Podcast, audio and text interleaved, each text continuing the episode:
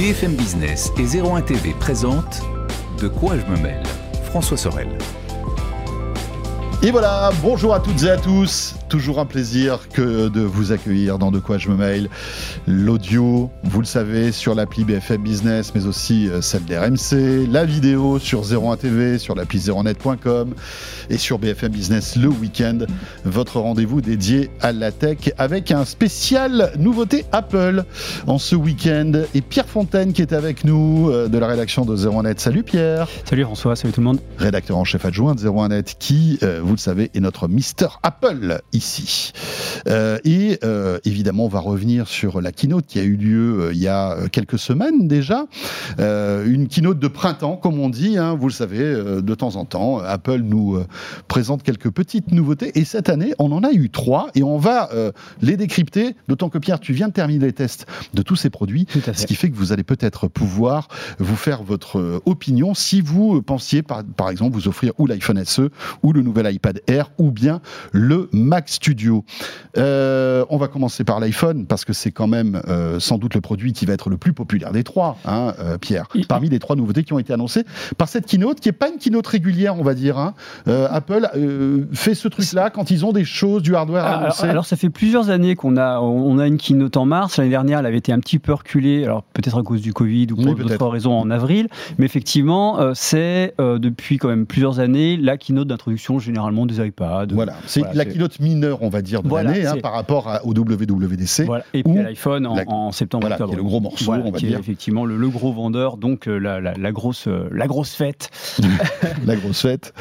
Euh, à, à noter qu'il y a une autre keynote aussi qui arrive hein, chez Apple qui est fin d'année en, en octobre. Oui, bah, où on introduit généralement maintenant, c'est euh, depuis. Alors ça a commencé en 2016 de Mhm. mémoire, où on introduit les, les MacBook Pro, les machines un petit peu qu'on a, on a, on a fait durer toute l'année. Et puis là, paf, avant les fêtes, on, on vous offre quand même quelques, Voilà, quelques c'est le produits. coup de voilà. Bandéry pour vider votre, votre PEL. Voilà. Euh, Si vous n'avez pas craqué pour l'iPhone, paf, un petit Mac. allez, paf, et là, t'es obligé. Euh, donc, l'iPhone SE, un iPhone SE qui, qui est un concept, euh, j'allais dire, relativement nouveau chez Apple, mais enfin, par rapport à, au, on va dire, au premier iPhone, hein, c'est Ouais. assez intéressant comme concept. C'est quoi l'iPhone SE finalement? Alors l'iPhone SE, déjà on va commencer par son positionnement. L'iPhone SE, c'est le smartphone d'entrée de gamme qui ouvre la gamme des iPhones. Alors on connaît, on connaît bien les iPhone 13 Pro Max, qui sont les très très gros iPhones, les plus puissants, les plus chers. Et puis à l'autre bout de la gamme, effectivement, depuis trois générations, il y a l'iPhone SE, qui est un smartphone. Alors pas cher, on en parlera plus tard peut-être, mais cette En année, tout cas, pour Apple, cas, le voilà. moins cher de la gamme. C'est le moins cher de la gamme, effectivement. Et euh, Apple étant un petit peu, alors j'allais dire le recyclage, c'est peut-être un petit peu violent, mais en tout cas de l'optimisation de la recherche et de la technologie, euh, a tendance à, à garder, euh, à garder effectivement un vieux design pour cet iPhone SE, à garder des vieilles fonctions. Et effectivement, depuis, bah, depuis les origines, mais encore plus depuis le SE2, euh, sorti en 2020. On a droit à une vraie puce bien puissante. Euh, là, en l'occurrence, on a la même puce que dans les iPhone 13, donc c'est l'i15 Bionic, euh, qui est donc euh, bah, là pour apporter toute la puissance qu'elle peut apporter à un smartphone petit format. Voilà. Voilà, donc dans la gamme, on est à 500... 19. 500... Euh, le- 519 ou 529 529, pardon, 529 parce que c'est 42 plus qu'avant, qui c'est 480. Voilà, c'est ça. Pour tout vous dire, je suis en train de, de- Non, de c'est ça, jeter un œil sur le site d'Apple. On est à augmentation de 40, 529, 40 euros, voilà. ouais. Pour 64 gigas, hein, attention. Oui, pour 60 gigas, ouais, non, ce, qui enfin, ce, qui, ce, qui fait- ce qui veut dire que, grosso modo, euh, alors même si cette année on a droit à 64, 128, 256, euh, comme, comme les- les- la, la fois précédente, on- c'est Ouais. un, un petit peu, euh, c'est un peu, c'est un peu 64 gigas, c'est un peu chiche. C'est un peu, un peu Alors chiche, on est effectivement, si, si on, si on ne fait que téléphoner et qu'on a trois applis euh, dessus, euh, ça va aller. Euh, mais dès qu'on veut regarder un petit peu des vidéos, stocker de la musique éventuellement, ça arrive encore. Ça- ça- Euh, et des applis, bah, et c'est ça très fait un court. moment que toute la concurrence Android est passée à 128 au minimum. hein, Tout à- voilà, tout du à fait, 64 ouais. gigas, ça Mais existe peut-être. D'autant plus que là, enfin, on est sur l'entrée de gamme, rappelons-le, on a passé le cap symbolique des Oui, 500 euros cette C'est année. ça. Donc à 500 euros, on a 64 gigas, sachant que parfois, c'est arrivé, euh, enfin, c'est arrivé à des gens que je connais, d'avoir des, des plantages d'iPhone au moment de la sauvegarde euh, à cause de, de- Oui, du manque, de stockage, bien sûr. Donc on a, on, on- on a là euh, quelque chose qui dessert, alors qui permet d'afficher un produit effectivement plus abordable, mais qui dessert l'utilisateur sur le long terme. Donc euh, on vous recommande clairement de passer à 128, ne serait-ce que parce que euh, les iPhones ont un vrai point fort, c'est le suivi logiciel. Mhm. hein, sur 6-7 années, ce qui se fait nulle part ailleurs. hein, chez, Android, ça n'existe pas. Et, et donc il y a cette, ce, ce- ce savoir-faire qui est d'une certaine manière un petit peu trop contrebalancé par ces 64 Go parce qu'on va avoir un suivi logiciel Hmm. qui permet d'avoir un smartphone qui est sécurisé avec de nouvelles fonctions, même si elles ne sont pas toutes là sur le long terme, mais en même temps on va être privé d'espace. Donc il vaut mieux voir un peu plus grand l'achat. Pour info, euh, parce que euh, si on, on scrute un petit peu la gamme de l'entrée de l'entrée de gamme chez, chez Apple, Ouais. donc vous avez l'iPhone SE 64 Go qui est à 129, Mm. l'iPhone 11 Ouais. qui est à 64 Go qui est à 589. Donc il y a 60 euros d'écart Ouais. entre le SE Mhm. et l'iPhone 11. Et c'est vrai que c'est une, c'est une vraie réflexion qu'on doit se poser. Si on a un budget, Un- somme toute, assez à poussière, limité, ouais, tout à fait. pour 60 euros de plus, on a un iPhone 11 qui est une autre, qui est un autre châssis, euh, qui, Qui- qui est une autre histoire, on va dire. qui, hein. qui- qui propose, euh, qui propose Face ID, qui a un, un- un écran de 6,1 pouces, donc beaucoup plus grand. Deux appareils photo. Deux appareils. Oui, oui, sur l'iPhone 11, parce que je l'ai devant moi. oui, oui, c'est ça. Oui, non, je suis en train de, j'étais en train de refaire, c'est le dissert qu'on avait. Ouais, ouais, Il y a, il y a deux Euh, appareils photo. Mais, mais alors, le, le- le truc qu'il faut avoir en, en- en tête, c'est qu'au départ, l'iPhone SE était vendu avec deux atouts euh, mis en avant, le prix et la compacité. Alors c'est vrai que sur la compacité, il s'est fait euh, griller par l'iPhone 12, Mais oui, qui est toujours au, catalogue lui aussi, hein, euh, qui est plus compact avec un écran plus grand. Parce que là, grosso modo, et c'est un défaut qu'il faut souligner, euh, en fait, on a le design qui a été introduit avec l'iPhone 6. Bon, c'est le design de l'iPhone 8, mais qui reprenait celui de l'iPhone Ouais, 6 en faisant évoluer. Donc ça, On a un date, écran de 4,7 pouces. ça date de quelle année l'iPhone 6 2014, non? Si- c'est ça, oui. c'est 17 pour le 8, euh, donc c'est ça, oui. Ouais. On, on est à 15, 2015, Donc 2016. le- c'est un design qui date. c'est un design très Voilà. ancien avec le Touch. Alors c'est vrai que Touch ID, des gens disent ah moi Touch ID, euh, j'adore, Face ID, j'aime la vie. Je peux l'entendre ce- cet argument, il n'y a Mhm, pas de Bien souci. sûr, bien sûr. Mais néanmoins, on, on se retrouve avec un, un écran vraiment petit et, euh, et pas la meilleure compacité de la gamme. Donc il y a un argument en moins pour cet iPhone SE quand même. En revanche, il fait, est très a- fin, oui, plutôt léger. Il est fin, il est léger, mais euh, Oui. l'iPhone 12, qui, certes plus cher, euh, fait mieux dans, dans ce cas. Donc, pour le point de vue de la compacité et de la légèreté, c'est plus lui qui remporte la palme la- dans la maison iPhone. C'est clair. Donc, Donc, on a il, pas. il- il vieillit. Il a un design qui est vieillissant. Et Monsieur Apple, s'il vous plaît, euh, Ouais, faites quelque chose l'année prochaine. Ça devient même. vraiment urgent. Non, c'est sûr. Donc, on a parlé du prix, on a parlé Ouais. du design, qui est, c'est vrai, un peu d'un autre âge en quelque mais, sorte. mais d'autant plus que ce design. Un- alors, euh, que le design, que ce soit Touch ID, donc qui réduit la taille de l'écran, euh, que ce soit un seul module photo à l'arrière, tout ça, en fait, ça gâche un peu euh, la puissance apportée et le potentiel apporté par la 15 bionique. Parce que c'est ce que j'allais dire, c'est que autant l'extérieur, le ramage et le plumage euh, n'a n'a rien à voir. C'est-à-dire qu'à l'intérieur, on se retrouve avec ce qu'il y a de, de, de, de- de- de- ce, que, Bah, ce que fait de mieux Apple. On, on a la même configuration que dans les iPhone euh, 13 et 13 mini. hein. C'est-à-dire qu'on a euh, un A15 bionique Mmh. euh, à 6 cœurs euh, pour la partie CPU, 4 cœurs pour la partie GPU euh, et 4 Go de RAM. Donc effectivement, on a la configuration matérielle ultra puissant, de, ultra fluide. De- j'allais dire de l'entrée de gamme et haut de gamme, Mmh. de quasiment ce qui se fait de mieux. Euh, mais euh, avec euh, tout ce que peut apporter la 15 bionique qui euh, est certes un peu exploité en photo, mais avec un seul, euh, un seul module photo, bah, on a Ouais. vite fait le tour de la question. Bah, il doit s'ennuyer, le pauvre. Oui, voilà. Non, et puis c'est hyper frustrant quand, Ouais. on, quand on aime faire des photos, avoir qu'une focale. On est, en 2022, rappelons-le. Ouais. En 2022, alors bon, c'est vrai que j'ai tendance à être un petit peu exigeant et euh, quand j'ai testé les iPhone 13 Pro, je regrettais qu'il n'y ait que trois focales ou qu'ils aient fait ce choix de focale. euh, de, c'est vrai de- que nous, de- notre vision est un petit peu déformée, on va dire. Peut-être aussi par notre métier et par. Oui, non, je pense pas. Je- Enfin, oui, bien sûr, parce qu'on voit beaucoup de produits, mais il y a aussi une réalité à un moment, c'est que Apple, qui fait des produits premium, on est d'accord, Mmh. hein, on le voit au niveau du prix, euh, se doit de fixer un rythme d'innovation et dire regardez, ouais. l'excellence, c'est ça. Même en entrée de gamme. Voilà. Et, et en fait, là, on voit bien que euh, on- n'y est pas, quoi. Ouais. On n'y est pas. On n'est pas dans l'excellence. En entrée de gamme, on n'y est pas. Et en chipotant, on n'y est pas sur les iPhone 13. Ouais, c'est clair. Euh, Bref. Enfin, bon, Revenons voilà. Euh, 5G, bien sûr. Ça, la il, 5G voilà, il embarque après toutes les, toutes les, toutes les technos. 5G. Oui, Wi-Fi, Wi-Fi 6, 5G, Bluetooth 5.0, etc. Euh, mais alors, la 5G, c'est très bien parce que ça veut dire que même si euh, c'est c'est la 5G euh, sub Oui. 6 GHz, Mhm. euh, c'est bien parce que ça veut dire que dans les années à venir, on pourra utiliser de la 5G. Euh, mais pour le coup, pour moi, c'est sur un smartphone premium, même d'entrée de gamme, enfin chez Apple, c'est pas un argument de vente, c'est juste collé euh, au marché en fait. Tout à fait. Non, non, non, c'est clair. Bon, voilà, on, a dit ce qu'on devait dire sur l'iPhone Voilà, SE. on l'a dit. Mais c'est ça aussi qui est intéressant, c'est qu'il n'y a pas grand-chose à dire, finalement.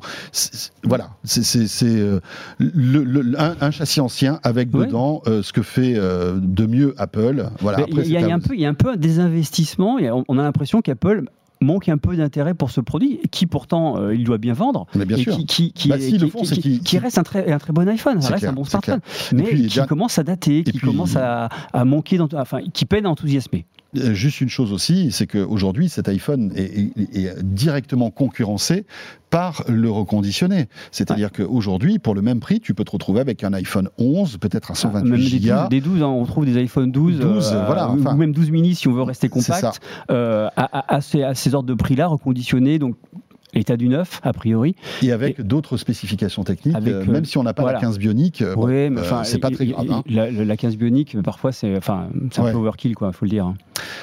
Voilà pour l'iPhone SE. Deuxième nouveauté annoncée lors de cette keynote, c'est l'iPad. L'iPad On est dans de l'un petit peu plus intéressant, même s'il n'y a rien de révolutionnaire quand même. On se retrouve avec un très bel iPad. Ouais. Euh, donc c'est l'iPad Air Oui. qui euh, voilà, évolue avec des super couleurs. Ça c'est chouette. Et une superbe photo sur, sur l'écran. Je, je tiens à préciser que ce sont les narines, les narines de Thomas Remiret, qui est notre JRI et qui a trouvé ça Avec très drôle. GRI 01 Qui, donc voilà, son nom il soit exposé. euh, Regardez le piqué un petit peu de voilà, cette photo. quel piqué, quel nez, quel Le moustache. contraste des noirs de la narine, Thomas, si tu nous regardes, superbe. bisous. Petite dédicace. Euh, Donc l'iPad Air. L'iPad Air, donc euh, cinquième génération de l'iPad Air. Euh, L'iPad Air, pour, pour refaire rapidement l'histoire, effectivement, c'était la tablette ultra légère du temps où l'iPad classique était encore un petit peu ma- mastic, mastoc, pardon. Et donc, c'est la version légère qui, depuis 2019, est montée en gamme euh, en adoptant en 2019 l'ancien design des iPad Pro. Oui. En 2020, il adopte le nouveau design des iPad Pro et cette année, il conserve le même design avec les tranches euh, un peu franches, verticales, agréables, des coloris sympas. Euh, et puis, euh, il passe à la 5G, euh, ce qui, une fois encore, est bien, et, en option évidemment, euh, est bien, mais euh, pas, euh, c'est pas, c'est une évolution du marché logique. Euh, et puis surtout, il intègre non pas la 15 bionique comme on pouvait le penser, et comme d'ailleurs le, le pensait pas mal de Oui, de- d'experts ou de- de- d'analystes. Ouais, Il, ouais. int- il intègre la puce M1 et la puce M1, euh, c'est celle qui a été lancée, c'est la première puce Apple Silicon pour Mac qui a été lancée fin 2020, qu'on a vu arriver ensuite dans les iPad Pro et qui donc arrive maintenant dans l'iPad Air. Et pourquoi? Parce que l'iPad Air, donc depuis alors deux générations ou trois générations, est clairement en train de Oui. chahuter l'iPad de Pro. chatouiller le pro. Voilà, c'est le pro à un prix presque abordable. Je, je souligne bien le presque parce que on n'y est pas, Ouais. on n'y est pas encore à 699 euros. C'est-à-dire que là, là, euh, on a pris 30 euros par, sur le modèle d'entrée de gamme, on a pris 30 euros euh, de plus que sur la, la- la génération 2020. Mhm. Sachant que, une fois encore, je, vais, euh, je vais tronchon, euh, mais à so- non, mais 699 euros pour 64 gigaoctets sur un iPad sur lequel, enfin, un iPad qui prétend Oui, être oui, oui. un Être- iPad un peu professionnel sur lequel on peut installer des applications, télécharger des contenus, etc., etc. Même si euh, le cloud est, est- c'est vrai est là, euh, ça veut dire qu'il faut se tourner vers la version supérieure qui a 256 gigaoctets. Et là, tout de suite, on passe à 869 euros.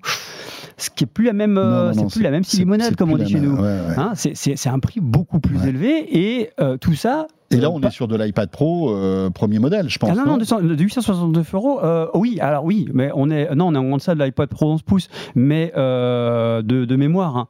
Je j'ai plus les prix en tête de l'iPad c'est d'une Pro. telle complexité. Mais, Juste- mais, mais en fait, c'est d'ailleurs Apple est très fort pour ça, parce que chaque fois, Ouais, il, ouais, il tu- fait chevaucher ses gammes Hmm. pour qu'au moment de cocher, on fasse Ah ouais, mais c'est vrai que celui Ah ouais, celui-là, finalement, ah, ah. finalement, bref. Allez, je vais prendre un stylet à 200 balles. non, j'exagère. Il est à 130. Euh, juste, juste pour info, pour qu'on on, on- ait Ouais. une lisibilité, le premier iPad, en fait, euh, dans la gamme d'iPad, Hmm. qui est l'iPad entrée de gamme, est à 389 euros. 389 euros, ouais. euh, en 64 gigas, Toujours 64 d'accord. gigas, ouais, qui est tout à fait correct. Oui, euh, mais, mais c'est une, enfin, puissant. De, de- de très loin, c'est la meilleure tablette grand public Voilà, ça c'est une bonne affaire. M- Même Android, hein, c'est la sûr. meilleure tablette C'est une, bonne affaire. pour son écosystème. Voilà, c'est parfait. Voilà. Donc là, on est à 300 euros de plus. Ouais. D'accord. 699, ouais. Pour le même pour- stockage. Pour le même stockage, alors on n'a pas la même puce, on n'a pas le même écran, on n'a pas le même design, on a un design bien plus plaisant, un écran un peu plus bord à bord, le bouton Touch a- ID oui. est dans le bouton Power, euh, enfin euh, euh, marche arrêt, ce qui effectivement a permis de dégager les bordures. Même si on les aimerait plus fines. Euh, on reste malgré tout euh, sur du LCD. Euh, on est voilà, on est, c'est, on, Apple est très habile pour distiller ses innovations, pour justifier son prix et ses positionnements. Il construit des gammes de manière très très intelligente. Néanmoins, effectivement, c'est un peu cher. Ouais, mais c'est vrai qu'on a l'impression que la sauce marketing de, de, de, gamme, parfois, il s'en, il s'en mêle un peu les pinceaux, quoi, parce que on se dit, voilà, je reprends le cas de l'iPhone SE euh, voilà, 60 euros de différence entre un iPhone SE euh, et un iPhone 11. Mais en, fait, l'objectif, c'est de, de, pousser les gens à monter en gamme, en fait, à, prendre toujours un petit peu plus dessus. Et, c'est vrai que c'est frustrant, ça peut, ça peut se comprendre euh, d'une certaine manière, enfin d'un point de vue marketing, mais d'un point de vue de l'utilisateur final, parfois, quand les innovations sont pas suffisamment franches, quand il n'y a pas changement de design, comme c'est le cas avec mhm. l'iPhone SE, on a un peu l'impression d'être le dindon de la farce. Et, c'est dommage parce que ça, en définitive, ça dessert l'image d'Apple et ça, ça, nourrit ce discours du hmm. oh, les produits Apple sont trop chers. Et puis regarde, en l'occurrence, c'est vrai. Tu parlais de lisibilité. Euh, tu, tu, me disais que le 256 Go en iPad Air est à 800... 800 869. Mais en Wi-Fi, hein, je parle Wi-Fi, pas, l'option, pas l'option 5G. Voilà, l'iPad Pro en 128 Go en 11 pouces est à, attention, 899. Donc tu te dis, qu'est-ce que je fais? Est-ce que je me, je me, prends un 256 Go en iPad Air ou un 128 en iPad Pro? Alors que l'iPad Pro, je vais avoir le lidar, je vais avoir, enfin bon, ouais, deux, deux modules caméra à l'arrière, un meilleur euh, écran. Enfin, c'est et je trouve que c'est euh, c'est assez frustrant parce que finalement, encore une fois, pour quelques dizaines d'euros. mais, euh, mais, mais c'est, enfin, quand, quand, je dis qu'il y a un vrai savoir-faire chez Apple, ça fait partie de ce savoir-faire. Parce que évidemment, évidemment qu'on est quand on est face au, configurateur ou à, à l'option d'achat et qu'on compare un petit peu les choses, on est toujours tiré, fait ouais pour 30 euros, et puis oh, pour 30 euros. Et effectivement, c'est pour ça qu'il faut arriver clairement euh, avec ses besoins en tête, ses usages, et, ne pas sombrer dans cette course à toujours plus. Et justement, à qui s'adresse cet iPad Air alors, alors Par rapport à celui qui, a, qui veut s'acheter, qui par, par, rapport à celui à 389 euros, tiens, qui est l'iPad, euh, on va dire d'entrée de gamme. alors, le, le on, a, on a un écran qui est, qui est, plus grand, on a un design qui est plus sympa, euh, on a euh, enfin, on a une expérience globale, ne serait-ce que dans le détail, par exemple, le, fait d'avoir euh, accès à l'Apple Pencil 2 mmh. deuxième génération, si on veut prendre des notes dessinées, qui est une option, bien sûr, évidemment, on est chez Apple quand même, euh, qui est une option, mais euh, le, la, première, la première génération, enfin, pardon, le premier iPad à premier prix est limité à la première génération d'Apple Pencil qui était bien à l'époque, mais qui commence méchamment à vieillir. Hmm. Euh, là, on a, en fait, on gagne en confort. À chaque fois, on gagne en confort. Ah, encore faut-il avoir, un, on va dire, un intérêt, un, oui, bien sûr, mais c'est pour ça que c'est pour ça que c'est une option et que euh, pour, enfin, si, pour l'instant, Apple colle à la parole de Steve Jobs qui avait dit le meilleur stylet que vous avez, vous l'avez, vous l'avez au bout de la main. C'est le doigt, euh, et que effectivement, le stylet n'est là que pour des usages très précis, la prise de notes, par exemple, ou le dessin si on a ce, talent et ce besoin-là. Euh, donc oui, effectivement, c'est pour ça que c'est en option d'ailleurs. on ne va pas vous faire payer un, stylet euh, si vous n'en avez pas besoin.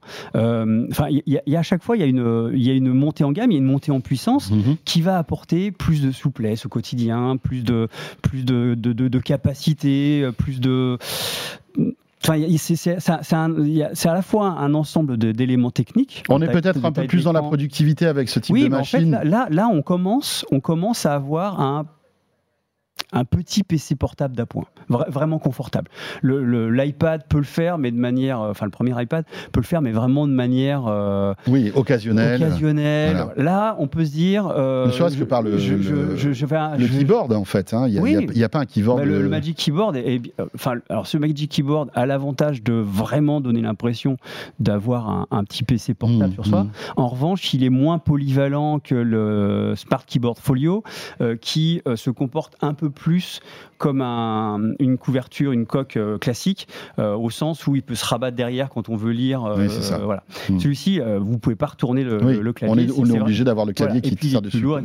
Donc oui, on, gagne, on gagne par les accessoires ou hmm. par la configuration, on gagne en confort, on gagne en puissance. Et et une fois encore, le, positionnement, la, gamme se justifie, mais euh, effectivement, c'est ce que je disais tout à l'heure, il faut vraiment arriver avec ses usages en tête et ses besoins. Bien sûr. Si c'est juste pour envoyer trois mails, euh, regarder euh, Netflix ou autre, euh, surfer Ouais. vaguement. Jouer à quelques jeux avec les Voilà, enfants La première génération suffit amplement. est très bien. On est d'accord. Là, si on commence à être un peu plus sérieux, Mm. si on veut dire, ouais, j'aurais besoin d'un PC, mais là, je me dis que si je prends l'iPad, je m'en servirai aussi un petit peu comme PC, bah, c'est c'est un, c'est un très très bon choix. Ouais, on est, c'est vraiment à un, bon point de bascule. Sauf que bon, au niveau OS, c'est- on n'a pas un Mac, hein, attention. Non, hein. on n'a pas Là, un Mac, on voilà. a iPadOS qui a encore des, des, des kilomètres Ouais, à des faire kilomètres avant d'être aussi bon en productivité euh, intensive. Hmm. Euh, alors même s'il y a du multitâche et qu'on peut juxtaposer euh, confortablement deux fenêtres côte à côte, euh, même si effectivement on peut avoir l'application fichier qui donne accès à des, à des, des- des documents euh, rapidement, on n'a pas encore la fluidité ergonomique d'un Ouais, macOS en termes de j'ai un bureau, je drag and drop n'importe quoi dessus, tout va bien. On n'y est pas encore, mais on progresse et quand on, on- on travaille de manière un petit peu séquentielle, une application puis une autre puis une autre ou maximum deux applications côte à côte, ça le fait. Euh, voilà, donc ça c'était le deuxième produit présenté. Et puis le troisième qui était euh, une surprise quand même, hein, c'est ce Mac Studio euh, qui là voilà ne s'adresse pas franchement à, n'importe qui on va Ah dire hein, de par son prix, de par sa, de par sa conception. Qu'est-ce que c'est que ce Mac Studio Pierre? Alors le Mac Studio, c'est une nouvelle gamme. Euh, c'est important de le dire Ouais, parce ouais. que euh, C'est sans doute l'événement de la, de la keynote. oui, tout à fait. Même si c'est une gamme qui ne va pas révolutionner, à mon avis, le, le marché d'Apple, non? Bah, en fait, c'est- une gamme qui est euh, va pas révolutionner ça. Je, je sais pas, je, je peux pas faire de pronostic de vente. En tout cas, ce qui est intéressant, c'est qu'elle remplit un trou euh, qui existait entre le Mac Mini et le Mac Pro. Euh, et elle se glisse là, et elle se glisse là de manière euh, plutôt réussie, et surtout, euh, elle montre, elle démontre, c'est peut-être, enfin, s'il devait y avoir qu'un intérêt, ça serait déjà pas mal que ce soit celui-ci, elle démontre que la, la maîtrise euh, de l'Apple Silicon, des puces euh, conçues par Apple en interne, euh, permet Mhm. des nouveaux facteurs de forme, des nouvelles gammes. C'est- une, c'est une gamme alors qu'on aurait pu imaginer avec un processeur Intel, mais pas avec le niveau de maîtrise qui est démontré dans ce produit. Euh, parce que, alors, ju- juste pour, euh, pour faire rapidement, il est disponible en deux versions. La première, euh, à partir de 2000 ou en 2300, euh, 2299, euh, elle embarque le M1 Max qu'on a rencontré l'année dernière dans les MacBook euh, 14 et 16 pouces. Et euh, la deuxième configuration, et c'est aussi ça qui crée l'événement, c'est une nouvelle puce, c'est le M1 Ultra, qui en fait euh, assez génial parce que c'est c'est pas une nouvelle puce, c'est deux M1 Max qui sont accolés pour ne faire qu'une seule puce. Et ça, c'est un vrai tour de force technique. C'est malin. C'est très malin parce Ouais. qu'en fait, d'un- point de vue, euh, d'un point de vue aussi bien technologique que financier, développer une puce, une grosse puce, ça coûte très cher Eh et oui. ça pose plein de défis. euh, de, alors c'est ce qu'on appelle le taux de rendement. Euh, quand on, on les produit, bah, on a plus de chances d'avoir des puces qui sont pas bonnes et qu'il faut donc jeter. Et donc là, Apple s'est dit, bah, moi j'ai réussi à éprouver ma production avec des M1 Max. D'emblée, j'avais prévu que j'allais les associer grâce à ce qu'il appelle un, un interposeur, une sorte d'interface matérielle qui, qui va les, les fusionner. Hein, c'est la technologie appelée ultrafusion. Apple est très fort pour trouver des noms euh, qui claquent. Donc, il- ces ces deux M1 Max, à partir du moment où ils sont rapprochés pour faire le M1 Ultra, ne forment plus qu'une qu'une qu'une puce en fait. On a Et euh, qui double sa puissance. qui double. Alors euh, en, en théorie oui, en pratique Peut-être souvent, un peu. Ouais. en pratique souvent.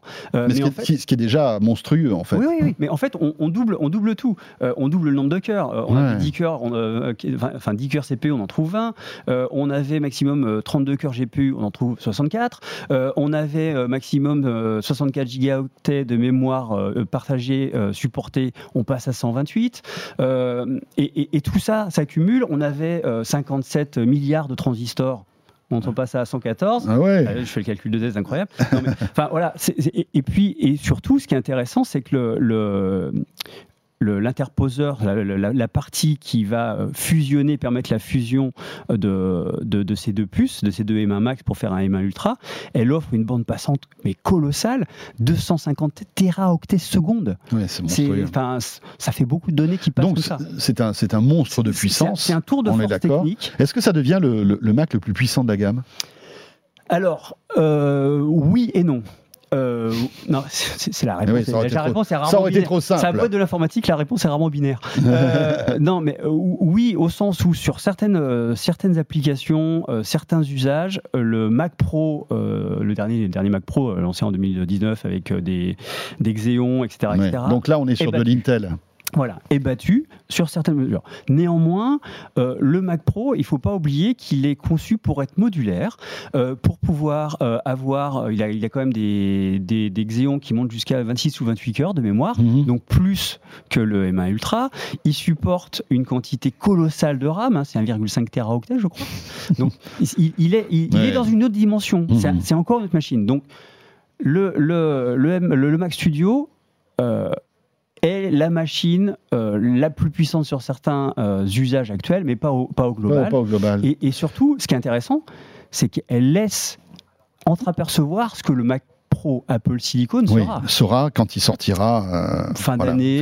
a priori fin d'année. Il nous reste quelques secondes. Oui. J'aimerais bien qu'on qu'on évoque. Donc, ça s'adresse évidemment à tous ceux qui Prosumer vraiment fan Voilà. ou alors professionnel infographistes, etc. euh, qui travaillent surtout dans la vidéo. surtout la a- vidéo. Enfin, Mm. on, on- on a, on a réussi à jouer avec Mm. des, des flux 8K, 18 flux 8K lus en simultané sans qu'il y ait le moindre Ouais, hockey. ouais, c'est ça. Euh, des exportations, enfin une minute d'exportation euh, de 8K, euh, alors vers 8K, euh, c'est euh, 9 secondes. Quand on compresse la 8K pour en sortir, la sortir en 4K, ça prend 12 secondes. Donc Ouais. euh, une, minute, à, une minute de, de- de- de film réel. Mhm. euh, en 9 secondes euh, ou en 12 secondes, c'est des Ouais, ratios hallucinant.